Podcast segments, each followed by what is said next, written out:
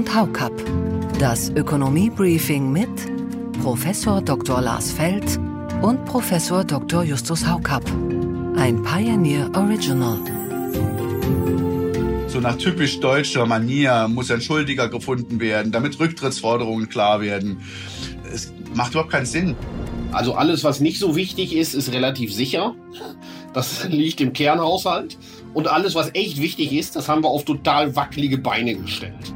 Man muss politische Aktivitäten zeigen, man muss auch seine Klientel irgendwie bedienen. Und das wird ja ganz offen so gesagt. Die sagen Klar. ja, das wirkt ja nicht so schnell. Ja. Genau. genau.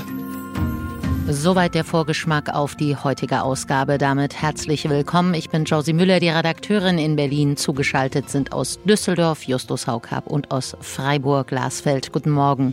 Wunderschönen guten Morgen, liebe Hörerinnen und Hörer, äh, liebe Frau Müller, lieber Justus. Äh, ich freue mich, dass wir heute dieses äh, wunderbare Urteil des Bundesverfassungsgerichts aus der letzten Woche mit Ihnen ein wenig diskutieren können. Ja, auch von meiner Seite, liebe Hörerinnen und Hörer, herzlich willkommen.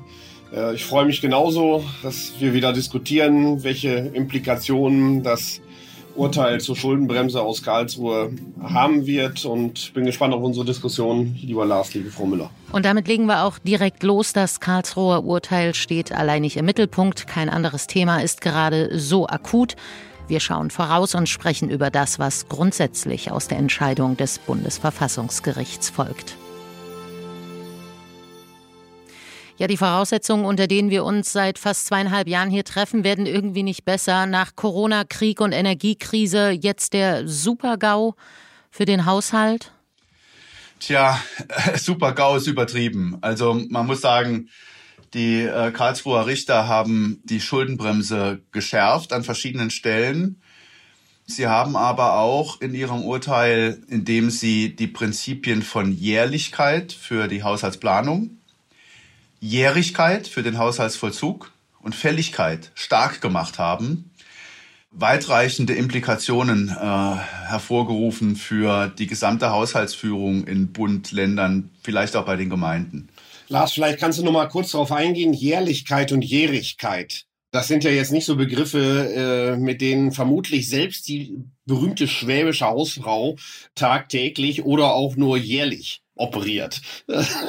also gib doch mal so ein kleines Germanistik-Seminar hier, was das eigentlich ist. Ja, da hast du natürlich recht. Irgendwie, wenn man dieses äh, Urteil liest, hat man auch den Eindruck, dass man in einem Germanistik-Seminar ist. Da werden Worte sehr schön ausgelegt, also wirklich auch interpretiert auf eine Art und Weise, wie einen das ein bisschen äh, wundert als Ökonom.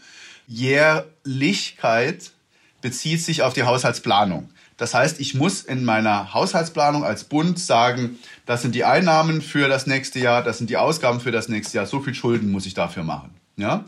Und das ist ex ante, also nach vorne gerichtet. Während die Jährigkeit ist dann die tatsächliche Verbuchung in der Rechnung, die da kameralistisch gemacht wird. Und man unterscheidet das halt einfach, um irgendwie eine Unterscheidung zu haben. Also wenn man Jährigkeit in Word eingibt, zeigt einem Word, dass dieses Wort gar nicht existiert. Ja? Man muss es also zusätzlich Das war vor der Schuldenbremse. das hat mit der Schuldenbremse selber doch gar nichts zu tun, aber offenbar im Haushaltsrecht... Vor dem Urteil, meine ich. Ja, ich habe mich belehren lassen von meinen juristischen Kollegen, dass das im Haushaltsrecht und dessen Interpretation schon lange gang und gäbe ist. Und ich habe gedacht, ich würde mich da gut auskennen, aber der Ausdruck war mir bis zum Urteil auch noch nicht äh, wirklich geläufig. Okay. Lassen Sie uns auf die Tragweite des Urteils schauen. Das Bundesverfassungsgericht hat den Nachtragshaushalt 2021 für verfassungswidrig erklärt, über den Corona-Gelder in den Klima- und Transformationsfonds KTF umgewidmet worden waren. Nun soll für dieses Jahr die Schuldenbremse gezwungenermaßen doch nochmal ausgesetzt und dem Bundestag für dieses Jahr ein Nachtragshaushalt vorgelegt werden. Was in der Urteilsbegründung, Herr Feld, hat denn jetzt die entscheidende Rolle gespielt, was die Planung von Bund und Ländern betrifft und was heißt das vor allem künftig? Dabei hat eine Rolle gespielt, dass der Bund und auch eine Reihe von Ländern Kreditermächtigungen aus dem Jahre 2021 also keine Kredite, nur die Möglichkeit, Kredite aufzunehmen, auf das Sondervermögen, damals hieß es noch Energie- und Klimafonds und wurde dann umgetauft in Klima- und Transformationsfonds, übertragen haben. Die Schulden wurden der Schuldenbremse angerechnet im Jahre 2021, nachdem sie den Kernhaushalt als Kreditermächtigungen ins Sondervermögen verlassen hatten. und sollten dann über die Zeit ausgegeben werden. Ja, also hätte man Kredite aufgenommen und sie ausgegeben, das hätte man aber in den Jahren, in denen die Kredite wirklich aufgenommen worden wären, nicht schuldenbremsenwirksam verbucht, weil es ja schon vorher verbucht worden ist. Und da sagen die Richter, das geht nicht. Wir haben Prinzip von äh, Jährlichkeit und Jährigkeit. Das muss auch im Vollzug klar sein, dass Kreditermächtigungen dann zum Tragen kommen, wenn sie wirklich auf dem Kapitalmarkt als Kredite sich niederschlagen, als äh, Schuldverschreibungen, Anleihen des Bundes sich niederschlagen. Und dann muss das auch in der Schuldenbremse angerechnet werden. Was Sie dann weiter ausführen, ist so hart in Richtung Jährlichkeit und Jährigkeit formuliert, dass gängige Haushaltspraxis, wie beispielsweise die Bildung von Rücklagen, was jedes Unternehmen als völlig normal erachtet, was aber in der Kameralistik mit ihrer Jährlichkeit eben normalerweise nicht üblich ist, dass die Bildung von Rücklagen wieder in Frage steht. Die Übertragung von Ausgabenresten aus einem Jahr aufs andere wird dann nochmal zu hinterfragen sein. Das sagen die Richter, das geht im Prinzip, aber auch nur eingeschränkt.